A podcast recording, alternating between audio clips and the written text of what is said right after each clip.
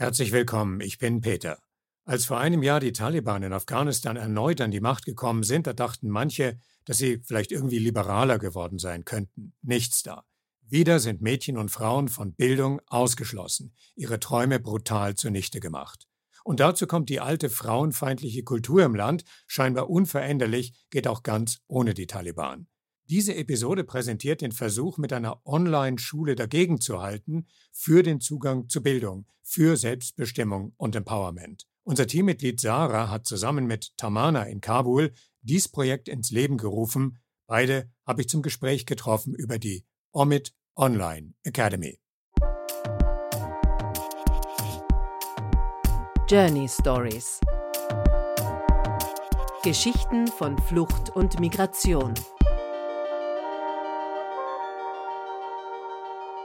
So I'm very happy to be with two people today who will teach me a lot about what it means to be in Afghanistan, to be a girl or a woman in search of education. This is what our topic is about today. And I'm here in Vienna with Sarah. Hallo Sarah. Hi Peter, ich freue mich, dass du da bist. Natürlich, ich werde auf Deutsch sprechen. Und äh, Tamanna, meine liebe Kollegin aus Kabul, dann wird auf Englisch über unsere Schule sprechen. So ist es. And so, a very warm welcome to you, Tamana, in Kabul. Hello. Uh, hi, Peter, and hi, Zahra. I'm so happy for uh, you two having me here, and I, uh, I'm sure it will be a great interview. Thank you very much already. So, what we're going to talk about is a very fascinating project, the Omid Online Academy. But let me switch back to German. Sarah, Omid Online Academy. Natürlich die erste Frage, wofür steht Omid? Omid heißt Hoffnung.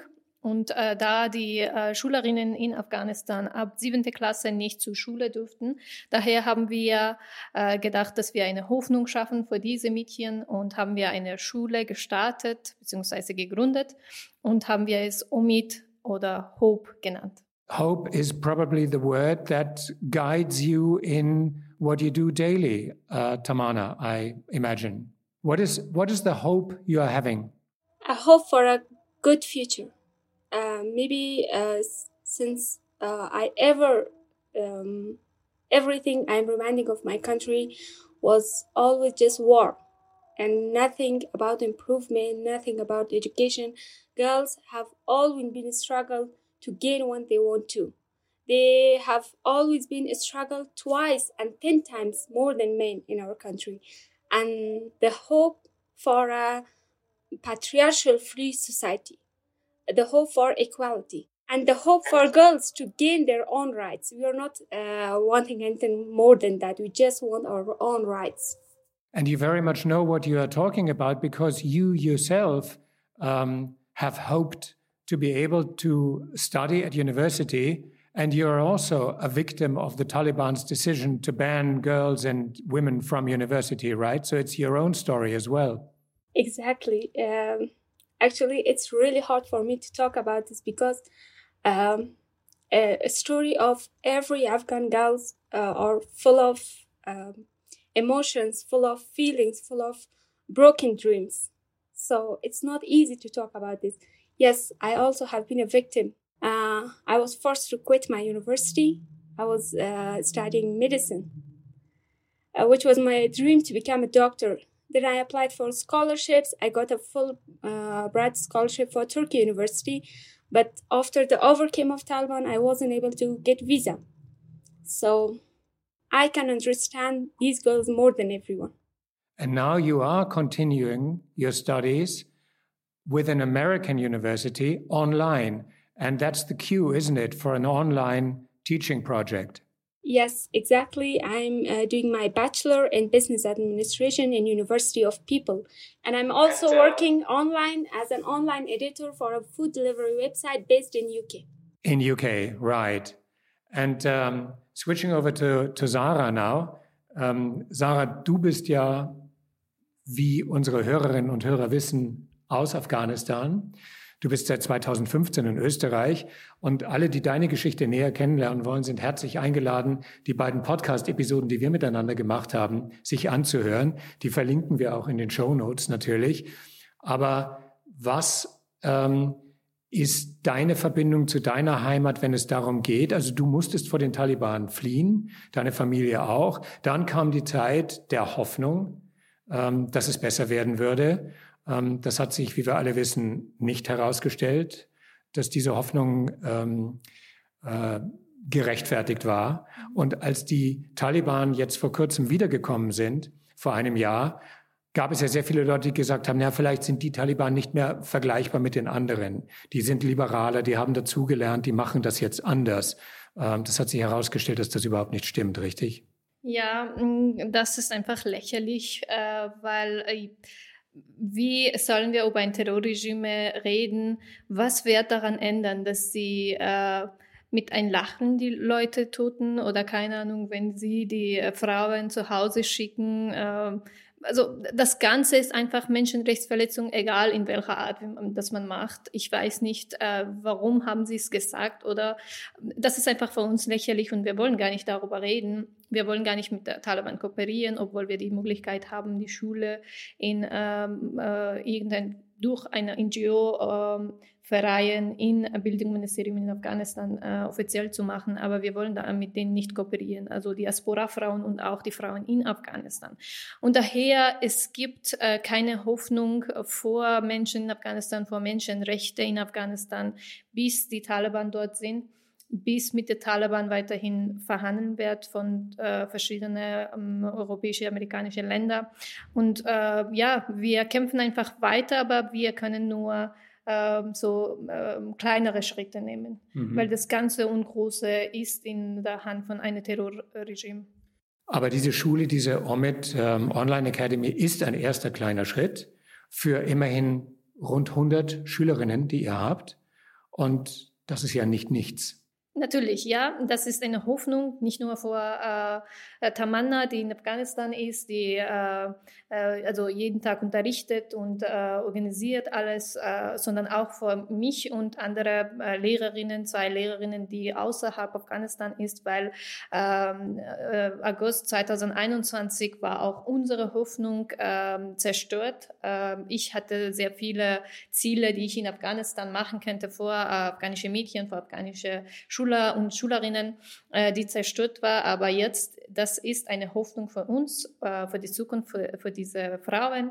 Und äh, es besteht immer die Frage, was passiert, wenn die, die Schule nicht geöffnet werden, was passiert, wenn sie auch Fernstudium bekommen und danach nicht mehr arbeiten können. Natürlich, äh, aber es besteht eine Hoffnung für die Zukunft, dass sie äh, die Kinder gut erziehen können, dass sie jetzt eine Gruppe haben, die mit äh, können, die irgendwie Freunde finden durch diese Schule. Und das ist ein Safe Space für diese Mädchen und Frauen.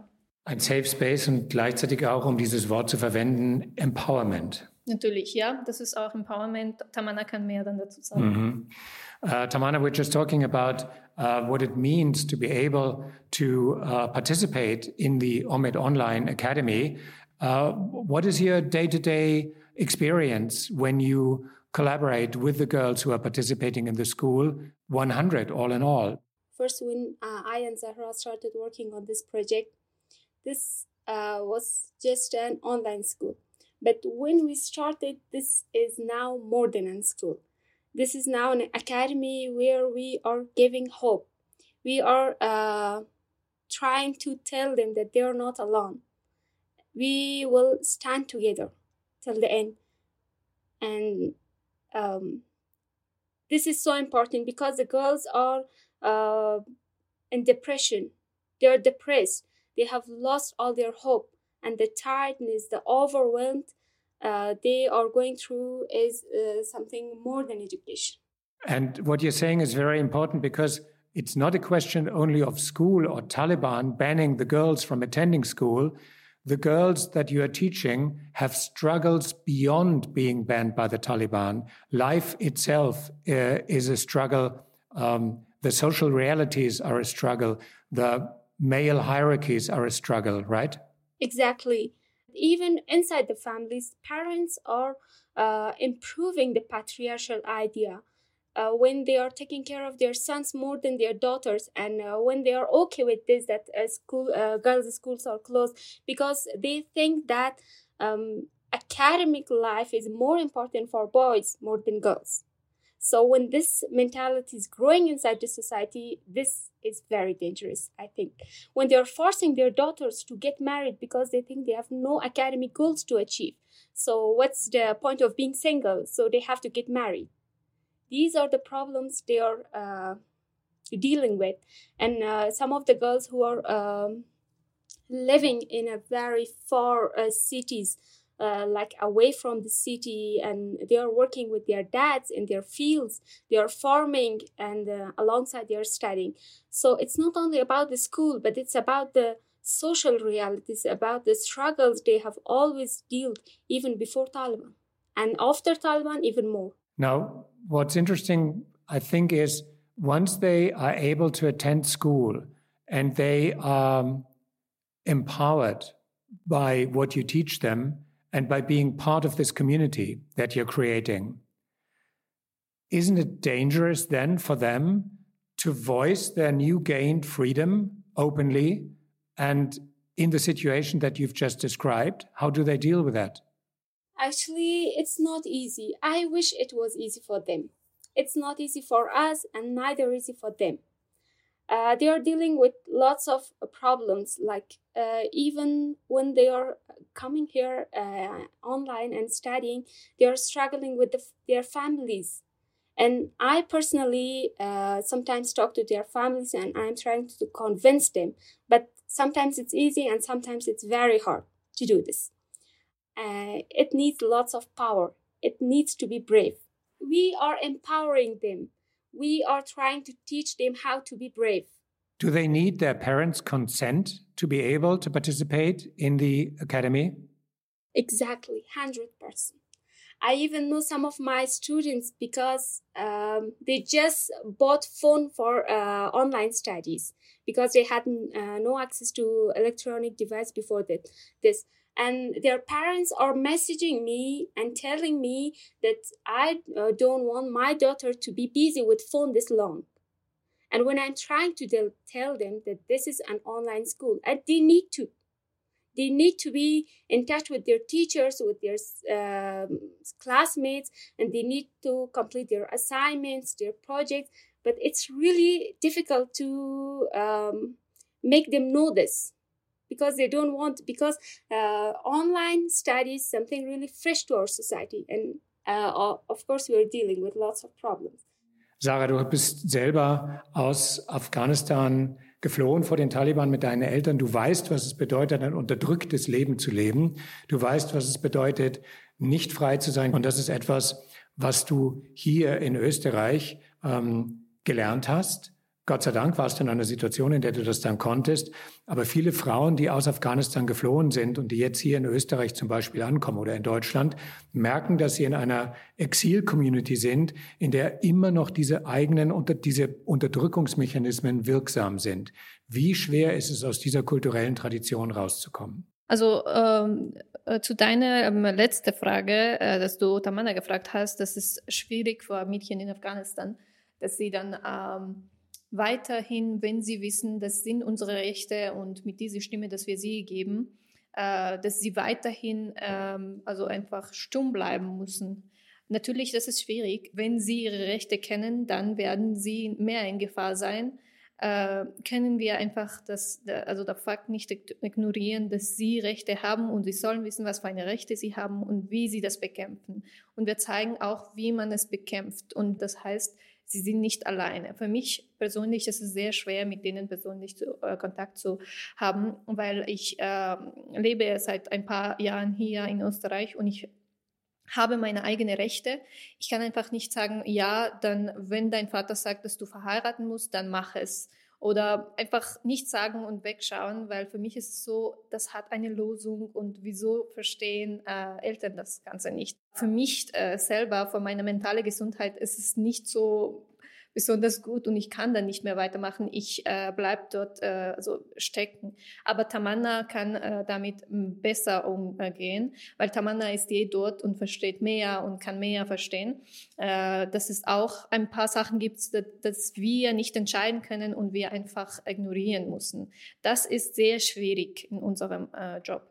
Und äh, zu deiner jetzige Fra äh, Frage. In, in der Community ist es sehr, sehr schwierig, weil äh, wie man äh, jetzt aufgewachsen ist, so bleibt man auch irgendwie ein Teil von mir bleibt noch immer wie ich war und ich will immer mein, äh, meine Eltern bei mir haben. Ich kann nicht äh, so wie ein Österreicher hier alleine leben. Äh, ich kann das einfach nicht, weil das ist in meiner Natur, dass ich äh, irgendwie abhängig von meinen Eltern bin. Oder vielleicht, wenn ich eine stärkere äh, Persönlichkeit habe, dann kann ich das machen mit ein bisschen Struggle, aber viele können das nicht. Daher ist es sehr wichtig, dass man weiß, was für eine Rechte man hat und wie kann man in einer Community äh, leben, ohne abhängig zu sein von Traditionen, von Männern, von alle anderen, was wir in Community und Familien haben. Mhm. Tamana, what is it like for you when you're confronted with parents who infringe on the rights of their own girls? How do you interfere? Can you interfere? Uh, actually, I can't interfere because uh, when they want to do something, I can't change that. But if I confront them professionally and try to convince them, sometimes it works. I'm again saying sometimes it works, but sometimes I'm just can't do anything. Like I'm just sitting and seeing, and I can't do anything. So uh, there is some, um, some stories that uh, that uh, we are allowed to share, I think, and uh, Tamana can maybe um, uh, tell it very bravely and uh, explain it very well than me. We can do it, right? we have one of our students. She's a very active, brave, and intelligent girl. she's in our eleventh grade. her father was not letting her study, and he was forcing him her to marriage. But uh, she shared this story with me and i tried to uh, like make a way and to solve this. But since her father was a very useless person and he was even not uh, ready to listen to me uh, he was not ready to talk with me so i couldn't do anything but i was giving advices to the girl. And finally she decided to skip left her house her family behind and took her mother and went to another city in iran uh, she's now living in Tehran, I think, with her uncle. And uh, just to be able to study, to uh, achieve her academic goals. Right, and and the father uh, sent her a voice message. Uh, yeah, yeah. Actually, I shared the voice messages with Zara. The father was um, threatening her and was saying that I'll kill you, and if I found you, uh, you can't live a life and after uh, she skipped i thought that her life will be better but now she is not she even can't concentrate on her, on her lessons. And she is absent all, all of the time. And when i'm talking to her and saying that then why you skipped that? You're not coming to the lessons and she said i need treatment because i'm not feeling good. And she is depressed. Wenn ich diese Sprachmemo gehört habe, dass der Vater sagt, ich bin 20 Minuten entfernt von dir und wenn ich dich erwische, ich werde dir mit Messer 20 Mal stechen und du bist nicht mehr, äh, mein, nicht mehr mein Töchter. Also ich war so schockiert und Tamanna hat, äh, also Tamanna deal with it very well. but me, uh, also for me, it was very difficult. I'm just saying it in English, so mm. also, you know. So this was the the moment I said, "Oh my God, this is not just a school, but it's some a place, a safe place for them." Because if it wasn't for Tamanna, maybe she never dared to leave the house and uh, go somewhere with uh, her mother and uh, live uh, another life. Mm-hmm. Yeah. Mm-hmm. Actually, she was uh, just afraid because she said that if I escape, I don't don't have income and how will I support uh, myself and my mother? Then uh, I found her an online job of teaching kids. Uh, from that, now she has an average income and she's uh, living by her own. And you see, this is a very dramatic and very impressive story that you're telling. And at the same time, it's just one story representative of so many others. I remember seeing television pictures of girls returning to school last autumn because they felt that um, under the new regime it would be possible for them to attend school because those were the signals that the Taliban sent out. And then they found out that they were turned away at gunpoint from the schools that they so desperately wanted to attend. And now this is at least one possibility for at least a few girls to be able to turn to education and feel that there are that there is a response, a positive response? Thousands and hundred thousands of girls over Afghanistan who are just broken with no hope. Maybe only around 100 of students are studying in Umaid, but I am talking about thousands of students who are doing nothing at homes, even in places where they are not able to reach to internet or electricity. So when we are talking about Afghan girls, we confront all the girls, not only girls who are studying in Umaid. So I'm thinking about their future. Now we are talking about Omid and about the possibility that you reach out to at least this number of girls.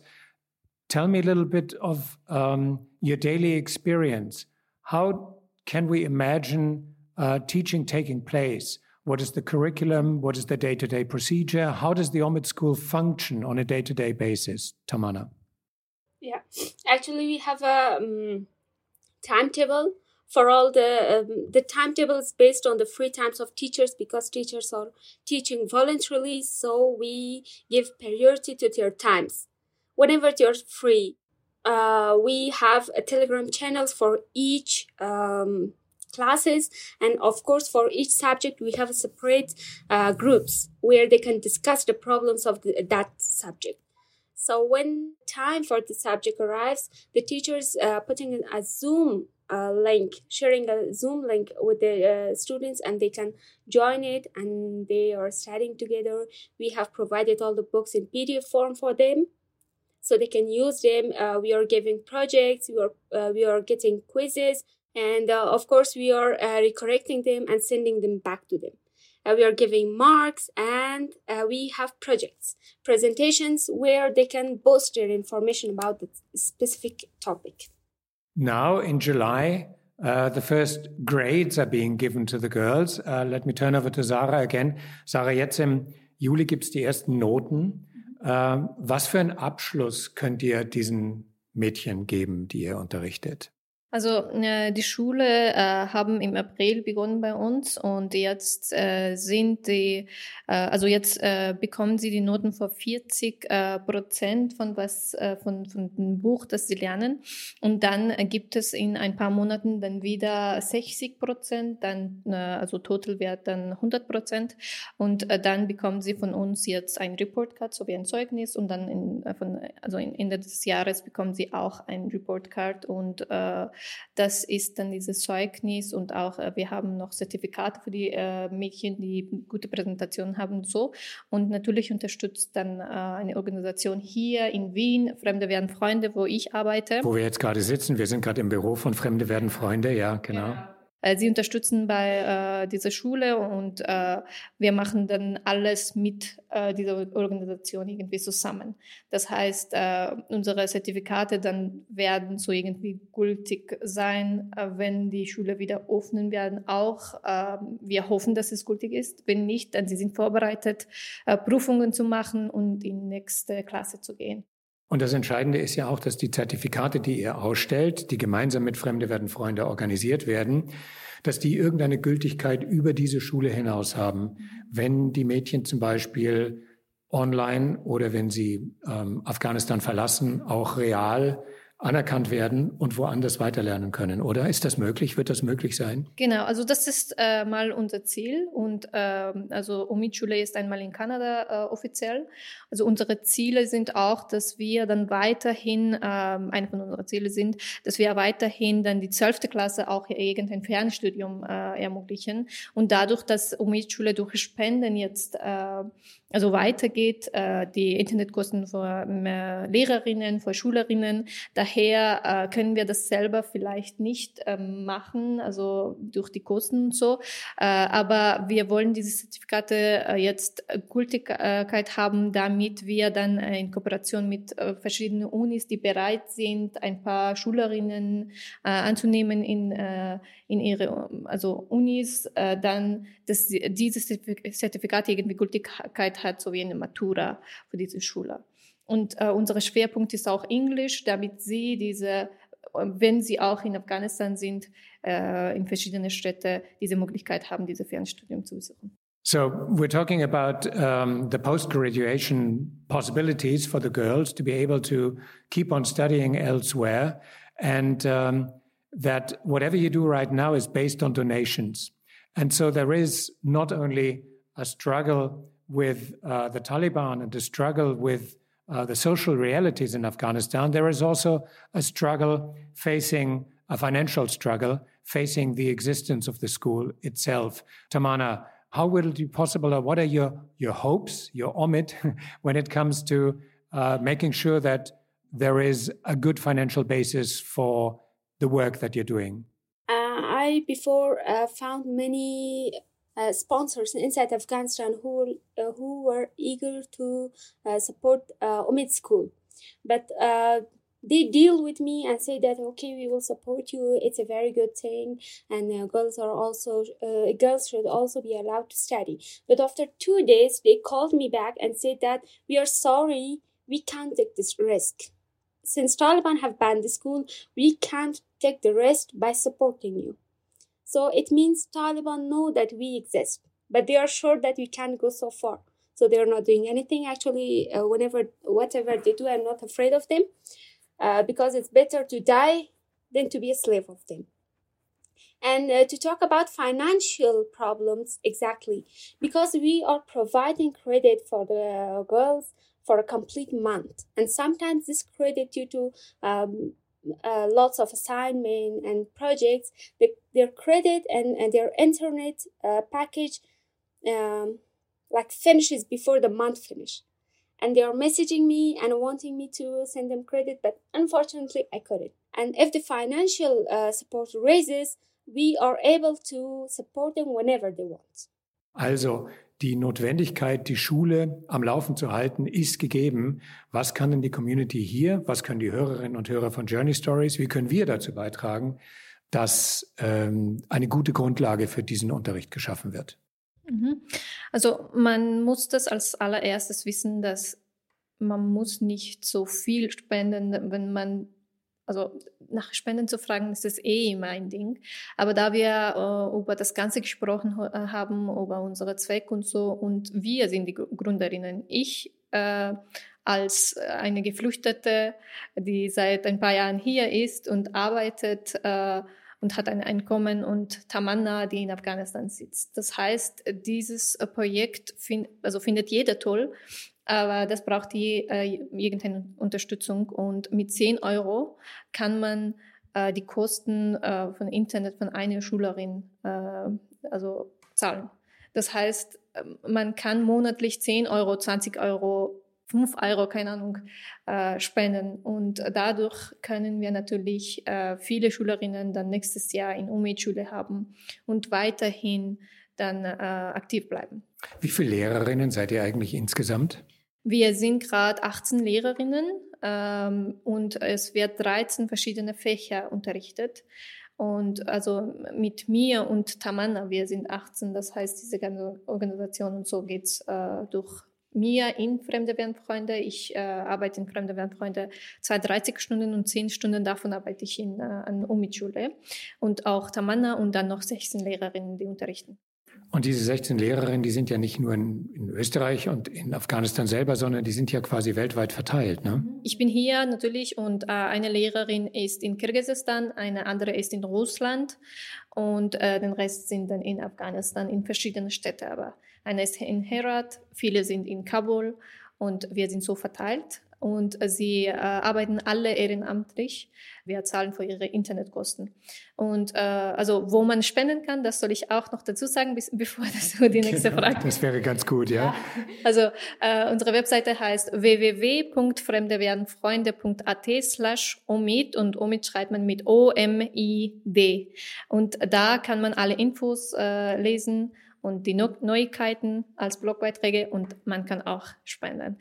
Genau, und da steht auch ganz genau drauf, welche Spendenadresse es gibt, welches Konto es gibt und wie der Betreff sein muss. Also Verwendungszweck soll Bildung sein, also Bildung, damit es um uh, OMID geht dann.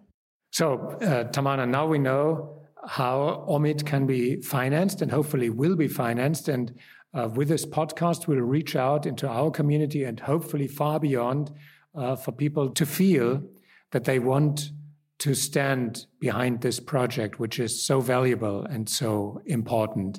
At the end of the day, they are saying that we have no problem with education, but the problem we have is with the system because they don't want female to be a part of society because they don't want us to get educated they don't want us to know our rights the rights our country is giving us the rights our religion is giving us why because they are afraid of us throughout the history uh, women have always been stood for their rights and this is what they don't want they don't want the history to be repeated they don't want to confront women again and that's why it's so important for this project to exist. And I'm very happy to report on it. And once again, thank you for joining us today from Kabul and all the best to you for the project and yourself. Thank you so much for you and Zahra for giving me time and this interview as an opportunity uh, to raise the voice of the girls who are not able to talk in public. Exactly. Thank you very much und danke, Sarah. Schön, dass wir dich in unserer Journey Stories Community haben mit diesem tollen Projekt, das wir jetzt rausgeben an die Hörerinnen und Hörer mit der Bitte um Beteiligung. Uh, spread the news, spread the message. Ja, danke dir auch, Peter, fürs Gespräch. Und ja, bitte nicht wegschauen. You can make a difference. Thank you. Journey Stories. Geschichten von Flucht und Migration.